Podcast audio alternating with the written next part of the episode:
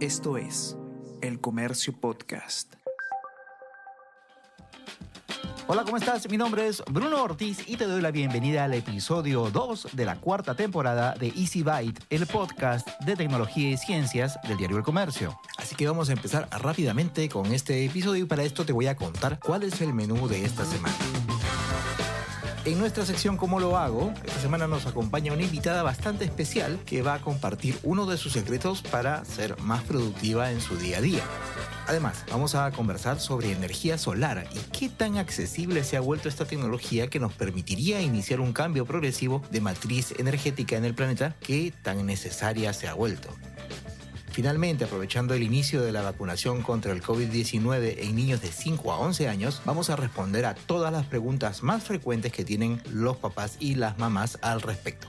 Ya sabes entonces, ajustate bien los audífonos o acomoda bien tus parlantes que Easy Byte comienza ahora. Easy Byte. Podcast de tecnología del diario El Comercio. Noticias, lanzamientos y últimos avances en el mundo tecnológico con Bruno Ortiz.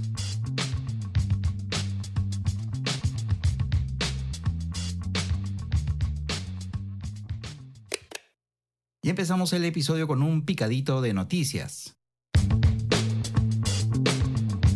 Noticias de tecnología.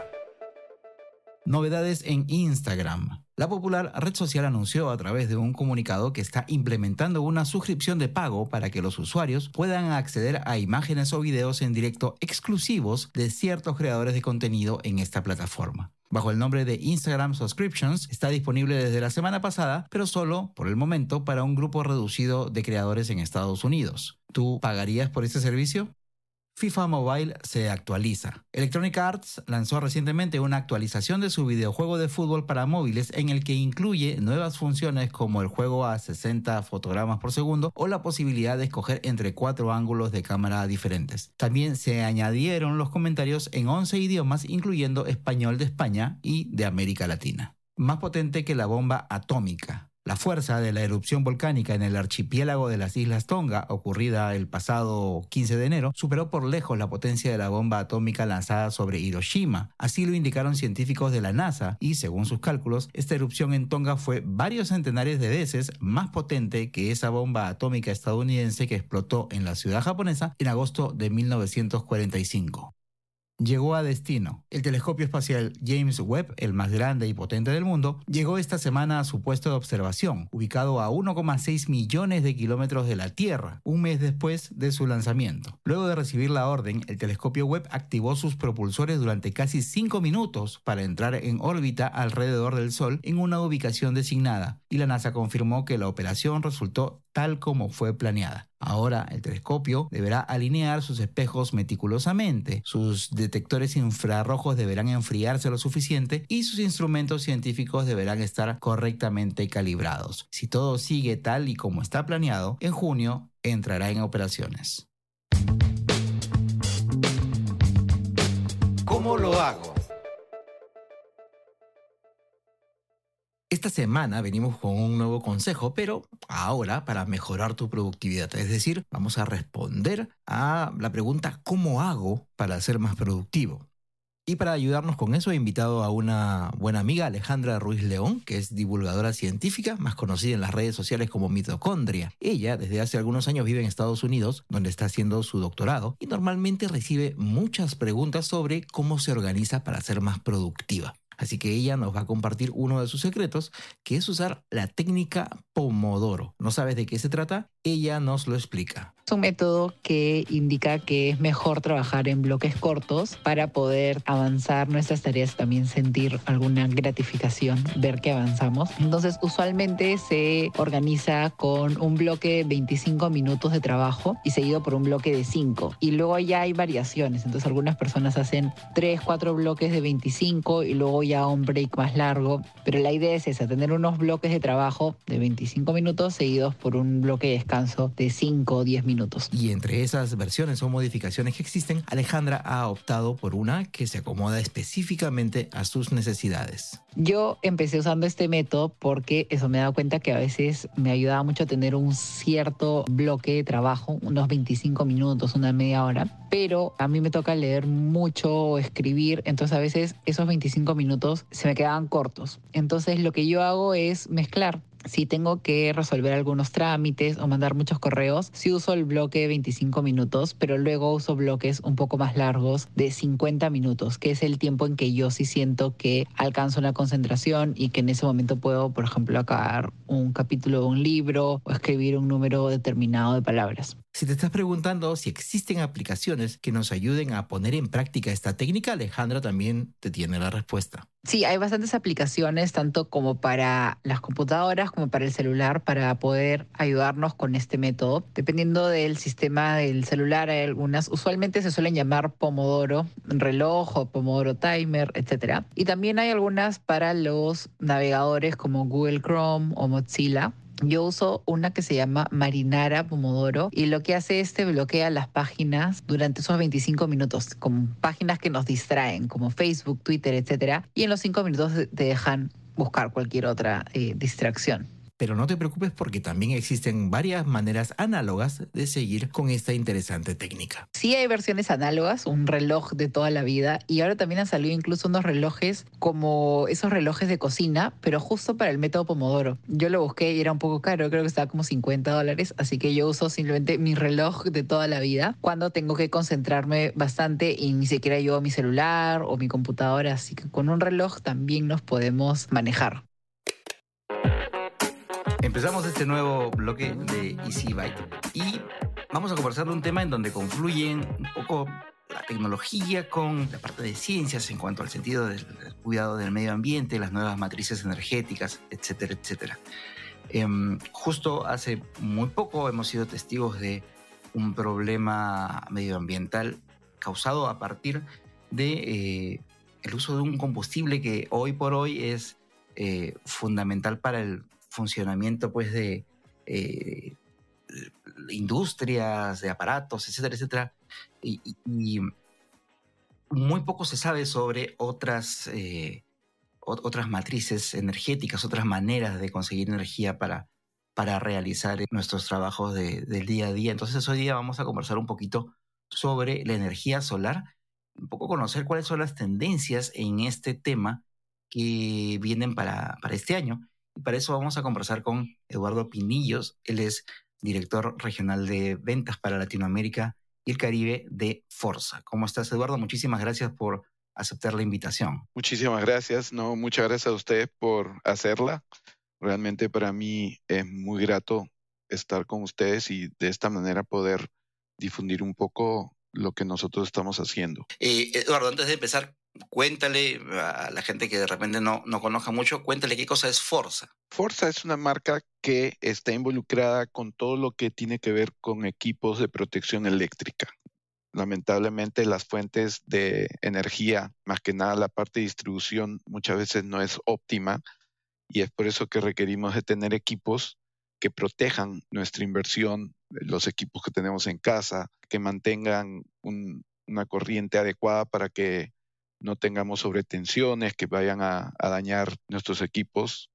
Forza tiene un número de productos que van desde una regleta que tiene un breaker de protección, un fusible de protección, hasta equipos de UPS, que son equipos que tienen baterías de respaldo para cuando la energía se va y todos los equipos de fuerza pues protegen de esta manera los equipos que nosotros utilizamos o los artefactos que tenemos en casa. Entonces ustedes están orientados directamente a este tipo de productos en donde eh, la electricidad es este, parte fundamental del funcionamiento. Sabemos que hay diversas maneras de producir la electricidad que llega hasta nuestras casas. Y, ahí es donde entra justamente el, tema de eh, la energía solar, sobre todo pensando en estas nuevas tecnologías orientadas a eh, la generación de energías renovables y, ver si es que es posible acelerar el consumo de estas fuentes de energía, ¿no?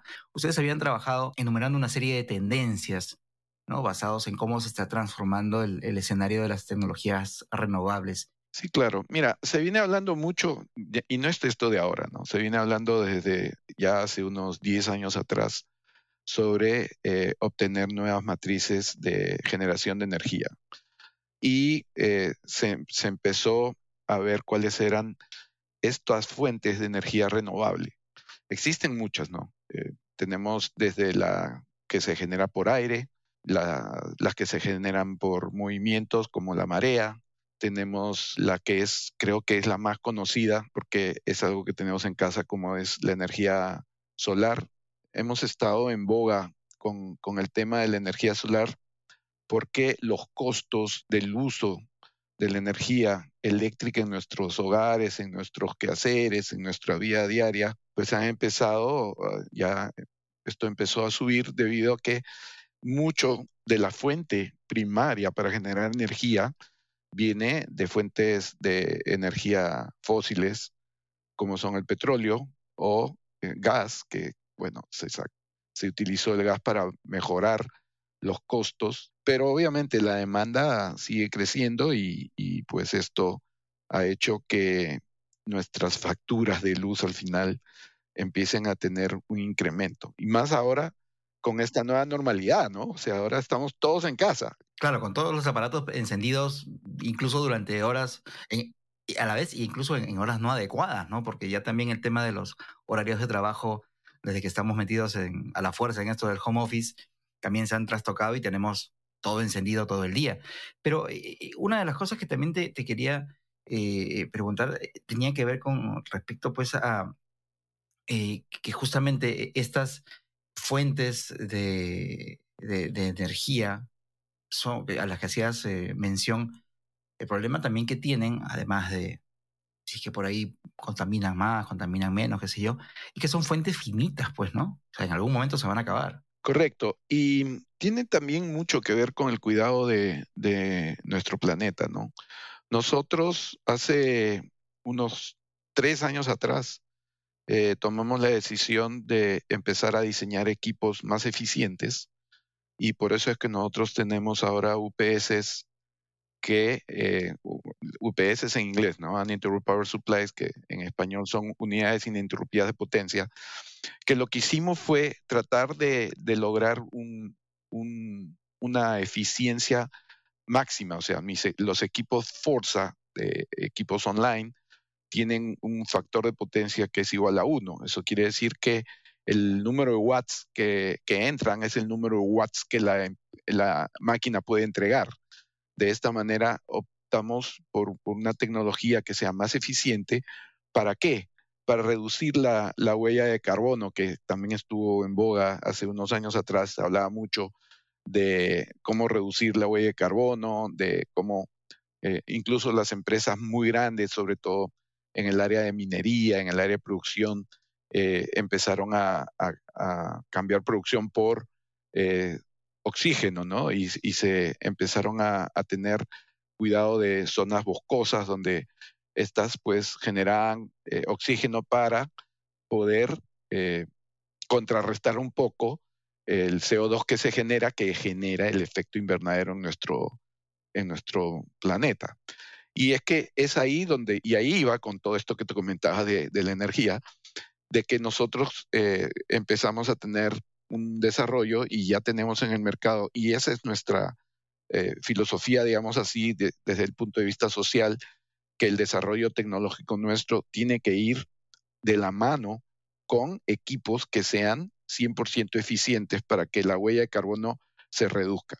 Y ahí es donde llegamos, llegamos al, al, punto de buscar soluciones que sean eh, que tengan fuentes que, sean renovables. Y una de las fuentes que, tenemos y que es gratis y, que la tenemos en abundancia en, el planeta es la radiación solar. Entonces, cuando hablamos de soluciones solares o cuando hablamos de, equipos que puedan generar energía eléctrica a través de, la irradiación solar, eh, es donde eh, empieza a entrar este tema de empezar a tener equipos que utilicen energía que no sea dañina para el, el, ambiente en el que vivimos y que a la vez también sea una energía que me permita continuar en el tiempo y, y ¿por qué no?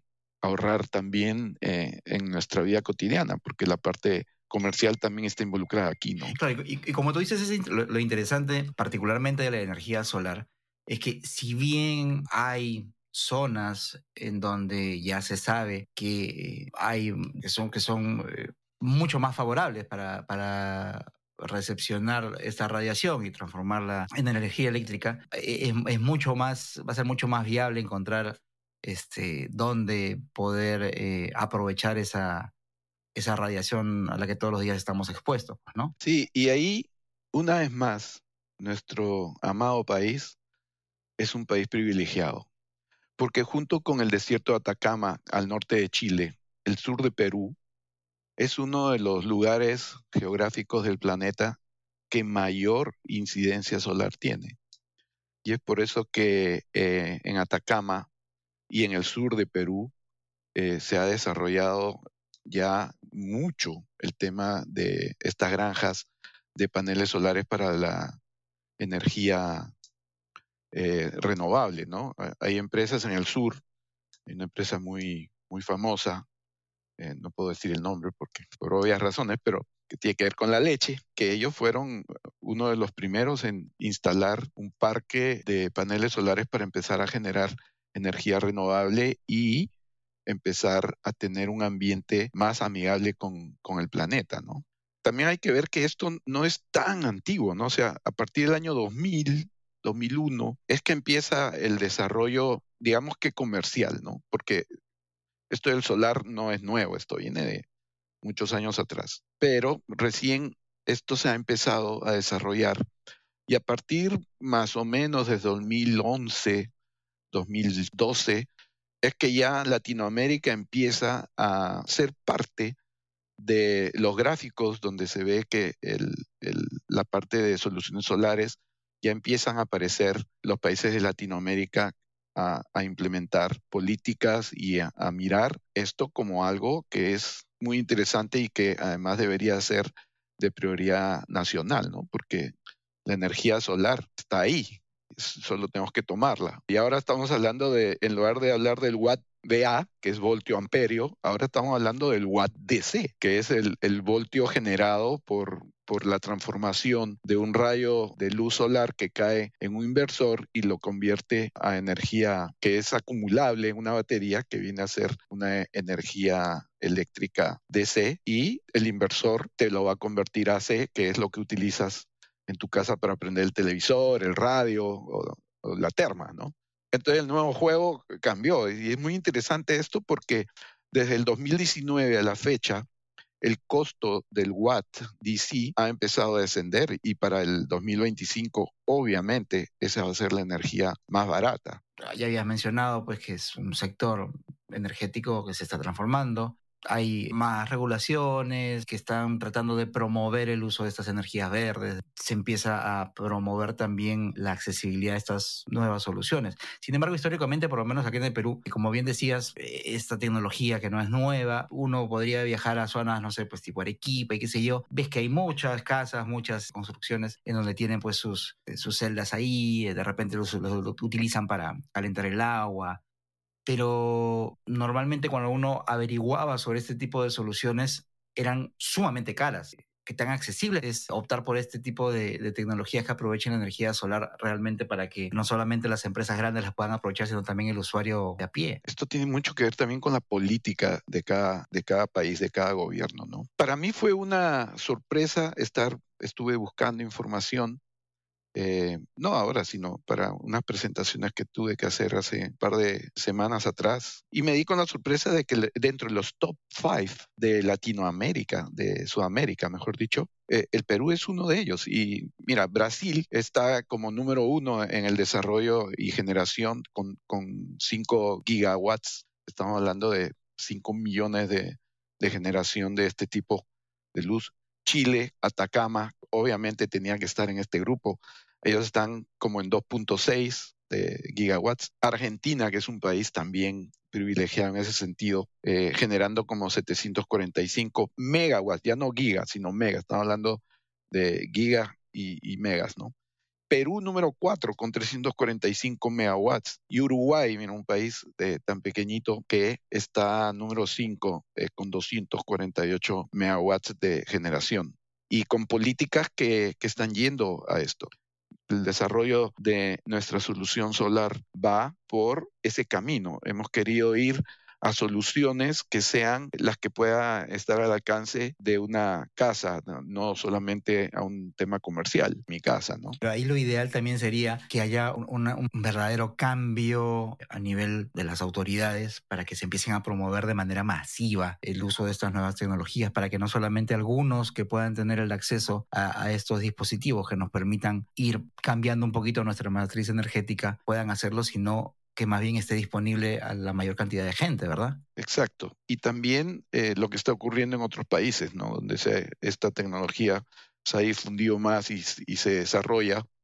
porque hay energía, cuando me sobra energía, yo pueda regresarla a la red inclusive y ser bonificado por, por esto, ¿no? Ah, hay países donde ya tú tienes un, un medidor especial en el que el, cuando tú utilizas tu energía autogenerada, la que te sobra la puedes regresar a la red y de esta manera eh, inclusive pues ser remunerado por, por esta energía. Y como, tú dices, hay, hay mucho por andar porque esas son legislaciones que hay que hacer. Eh, siempre hay que combatir en esos ambientes porque seguramente habrá gente que, que, no, que no esté de acuerdo en que se desarrolle esto más rápido, que se desarrolle eh, un poco más lento, pero al final, al final, final, eh, la energía está ahí, entonces es, eh, ha llegado el momento en que tenemos que tomarla. Hay firmas muy grandes que ya han tomado decisiones eh, importantes, ¿no? por ejemplo, hay una firma automotriz norteamericana que dentro de sus planes tiene que para el año 2025, si no me equivoco, ellos ya están planeando tener el 100% de sus oficinas, y productos que estén trabajando eh, alrededor de, equipos de energía renovable. En nuestro país, como te comenté, ya hay un movimiento ahí que se está desarrollando y pues nos puso en, el cuarto lugar, pero hay que trabajar mucho. E, esto tiene que ver también mucho desde el, desde el lado de, del gobierno, que, que empiece el mismo gobierno también a utilizar esto para que las zonas más alejadas que no tienen la, capacidad de tener eh, energía o que la distribuidora no tiene la capacidad de llegar, y de eso tenemos mucho en, Perú, puedan tener este tipo de tecnología para integrarlas a la tecnología, porque una vez que tienes energía eléctrica, ya, ya, ya entraste al, al mundo y, y, te puedes conectar y puedes tener internet y puedes tener comunicación y puedes tener educación y puedes tener conocimiento. Y, todos sabemos que el conocimiento es la carretera del desarrollo de la sociedad. Nosotros en Forza siempre hemos pensado en que queremos tener soluciones completas. Y es por eso que nuestra solución solar va a ser una solución completa porque también vamos a tener la parte de de paneles solares para que la, solución pueda ser completa. O sea, no es solo tener esta, esta caja eh, negra que es eh, el inversor que ahora se ha avanzado mucho en la tecnología, ¿no? Porque antes tú tenías como tres componentes, las baterías, el, inversor, el, supresor, un montón de cosas y, y era un poco complicado instalarlo. Ahora lo tienes todo integrado, como es nuestra, nuestra solución, donde en, esa caja tienes integrado toda la parte electrónica, toda la parte de transformadores y, de inversor para que esa energía se pueda convertir a algo que podemos utilizar. También proporcionamos baterías, baterías de, alta gama. Eh, tenemos baterías que usan plomo ácido también, pero también un poco más avanzadas como son baterías de gel que tienen maduración. Y en, el tema de los paneles solares, eh, vamos a tener paneles que, como siempre, Fuerza tiene que destacarse, pues estamos sacando paneles que van a tener una mayor eficiencia por encima de la estándar. ¿no? Un panel solar normalmente te da un 16% de eficiencia. Nosotros queremos eh, lanzar al mercado paneles que nos den un 24% de eficiencia para que cada, cada eh, panel pues, te, puedas, te pueda servir para energizar mejor a tu solución. Y eso es lo que nosotros estamos propugnando ahora, tener una solución asequible, que sea amistosa con el, con el ambiente, con una solución que sea eficiente 100%, por eso le decimos que el factor de potencia es igual a 1, y por supuesto que sea asequible y esté respaldada por la calidad que ya el público en Perú está acostumbrado a ver en todos los productos Forza que, que consumen en nuestro país. Escucha Primera Llamada. Podcast coproducido entre el Diario El Comercio y Decibel 85, dedicado a las artes escénicas. Donde todos los jueves, a partir del mediodía, el periodista Juan Diego Rodríguez Basalar conversa con destacados representantes de las artes escénicas latinoamericanas. Escúchalo en la sección podcast de El Comercio o a través de Spotify, Apple Podcast y Google Podcast.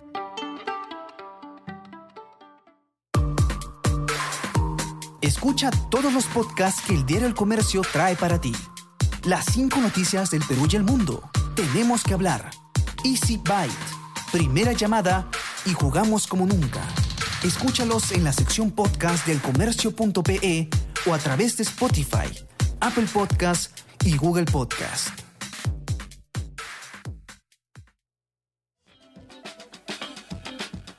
Y en este bloque de Easy Byte, eh, que correspondería a los temas de ciencia, vamos a eh, centrarnos esta semana en temas de salud debido a que si es que no han cambiado los planes, esto lo estamos grabando con algunos días de anticipación, se supone que esta semana ha debido empezar o debería estar empezando el proceso de vacunación en los niños. Vacunas contra el COVID-19 en niños de 5 a 11 años. Y esto desde hace varias semanas, desde que se anunció ha venido generando una serie de preguntas eh, relacionadas eh, entre los padres de familia con respecto a las vacunas y cómo podrían afectar a los, a los niños en, en, esta etapa de la campaña de vacunación. Y para eso vamos a conversar con la doctora Francis Guerra, que es coordinadora de la especialidad de pediatría de la clínica angloamericana. Doctora Guerra, ¿cómo está? Muchísimas gracias a ustedes. Le voy a hacer algunas preguntas que son las que normalmente eh, están teniendo los padres con respecto a la vacunación. Una que es la, básica es si es que es realmente necesario que los niños en este grupo etario en particular de 5 a 11 años sean vacunados contra la COVID-19 teniendo en cuenta de que parece no tener mucho efecto la enfermedad en, ellos o no afectarles demasiado. ¿Qué tan cierto es esto? ¿Qué, tan equivocada es esa, afirmación? Está, está equivocada. A ver, te explico. Cuando nosotros vamos a cortar el círculo vicioso de lo que es el contagio entre niños, niños a adultos, adultos a niños, y podamos cortar ese círculo vicioso, va a llegar un momento en que vamos a decir, ya basta. Pero mientras los niños no estén vacunados, nosotros no sabemos cuál va a ser la nueva variante. Imagínate que la nueva variante sea una, una, una variante mucho más agresiva que la primera. Los niños no están vacunados. Yo deseo de todo corazón que, la, que esto sea el silencio de toda esta pandemia.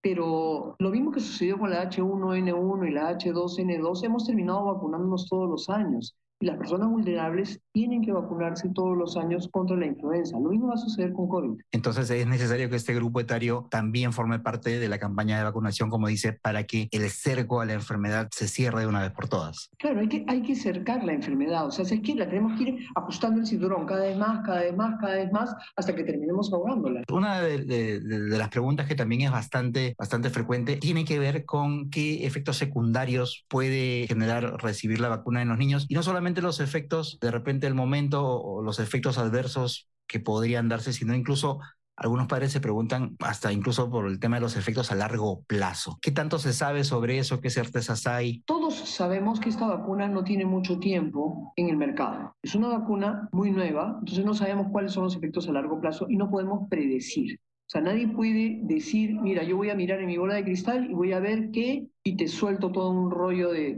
efectos a largo plazo. No podemos decir, no podemos causar pánico, simplemente tenemos que confiar y ponernos. Punto uno. Punto dos. ¿Cuáles son los efectos que se vienen viendo en Estados Unidos en este grupo etario? Yo no te voy a hablar del grupo etario mayor de 11, ¿ah? En este grupo etario solamente hay dolor de brazo, hinchazón en la zona de la, de la punción y dolor muscular generalizado, llámese mialgias, eso se llaman mialgias, en estos niños. Algunos niños han presentado síntomas parecidos al resfrío por 24 48 horas y fin del cuento. No hay más reportado por CDC en Estados Unidos donde se está poniendo esta vacuna desde los primeros días de noviembre. Y nosotros estamos viendo los reportes de CDC todos los días. No hay nada más. O sea, digamos, son, son los efectos locales, o sea, en, el, en la zona, en, al momento de, colocarse la vacuna, y que no están necesariamente relacionados o de manera exclusiva con esta vacuna contra el COVID-19, sino lo que se suele esperar después de una vacunación cualquiera. Claro, con muchas vacunas, llámese por ejemplo la vacuna de DPT, también puedes tener una reacción local, se te hincha un poco el brazo, a veces te duele, y los chicos tienen una zona roja inflamada. Esa es una típica vacuna que se aplica acá en el Perú. Otras vacunas sí no sucede nada, por ahí la de sarampión eventualmente te produce un rush a los 10 días, pero después más nada. No por eso yo te voy a decir no te vacunes, te estaría loca. Ah, porque también hay que tener en cuenta de que no solamente las vacunas, sino cualquier medicamento en general, hay, la posibilidad de que se genere algún tipo de, efecto secundario, ¿no? Cualquier cosa, ¿no? Hace mucho, hace 6, 8 años hubo una niñera presa por haberle dado agua a un niño que tenía este, hidronefrosis y nadie se lo mm. había dicho en Estados Unidos. Otra de las dudas, que en realidad es una, una duda que yo la he escuchado por varias partes, la, he leído e incluso algunos amigos cercanos me la han llegado a mencionar, si la vacuna va a producir infertilidad en quienes la reciben. La verdad, la verdad, eso no lo podemos saber. Es imposible de saber. O sea, no hay ningún estudio hecho en la vacuna entre los niños de 11 a 16 años que hayan recibido la vacuna, en que les hayan puesto la vacuna y les hayan dicho, muy bien niños, ahora reproduzcanse. ¿A quién se le ocurre hacer ese estudio, no? Ni mucho menos a la gente grande, ¿no? O sea, gente de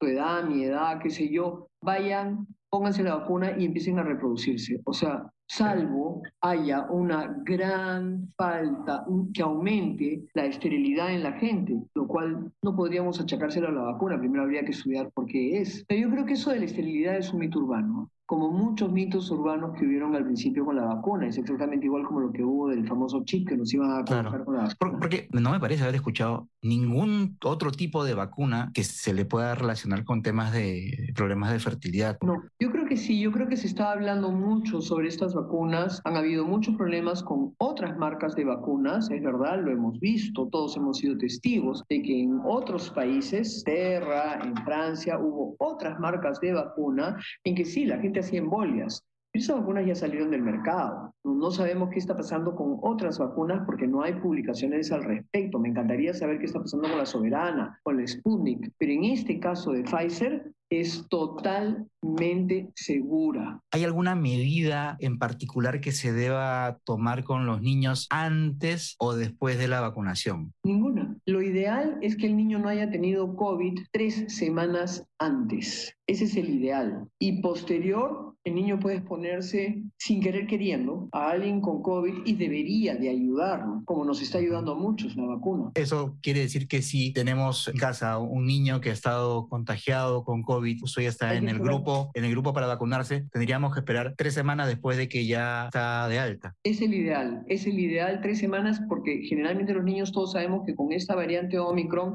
tienen un COVID leve. Si el niño estaba en cuidados intensivos, sí, es más tiempo, pero de verdad, de verdad, sé de muy pocos niños que han estado en cuidados intensivos, por no decirte que no sé de ninguno. Sí, si ha sido, eh, probablemente es porque tienen algún otro tipo de problema que ha agravado su situación, ¿no? Se está hablando mucho de la miocarditis en el grupo etario de 11 a 16.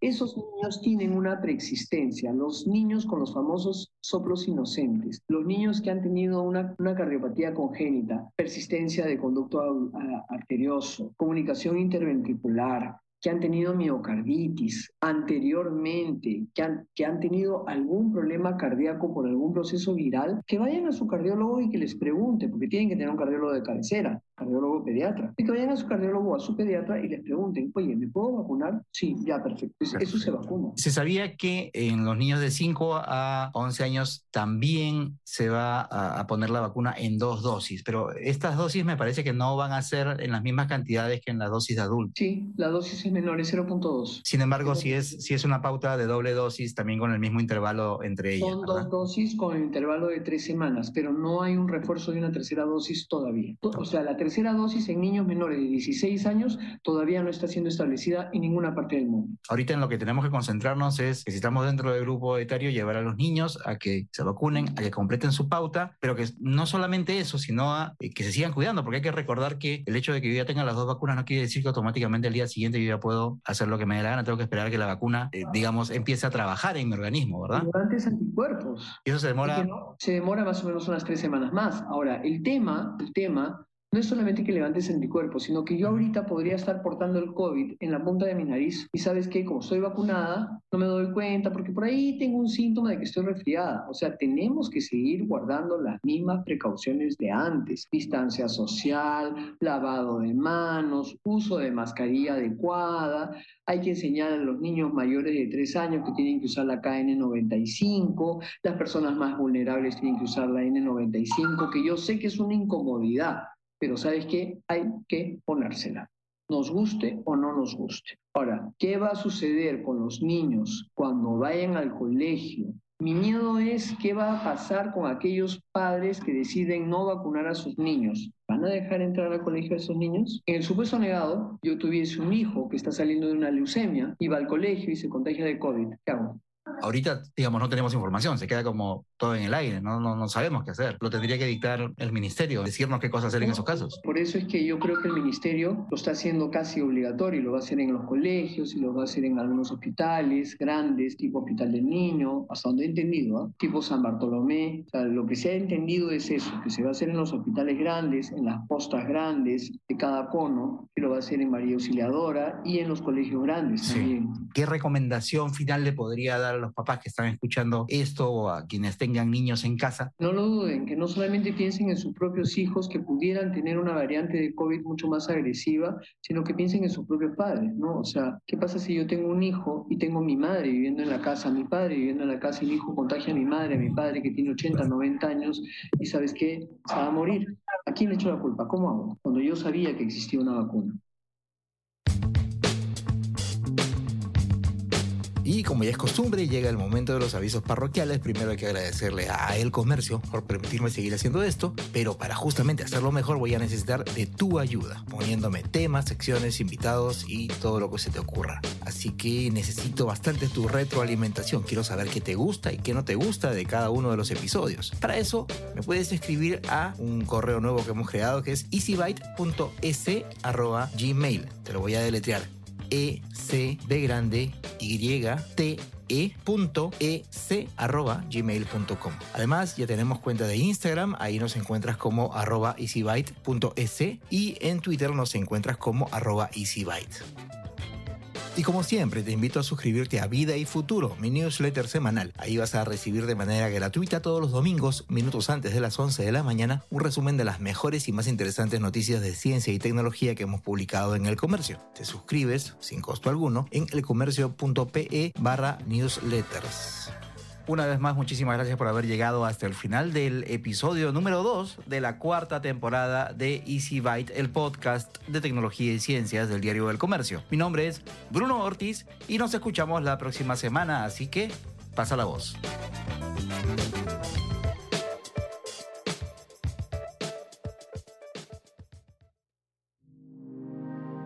El Comercio Podcast.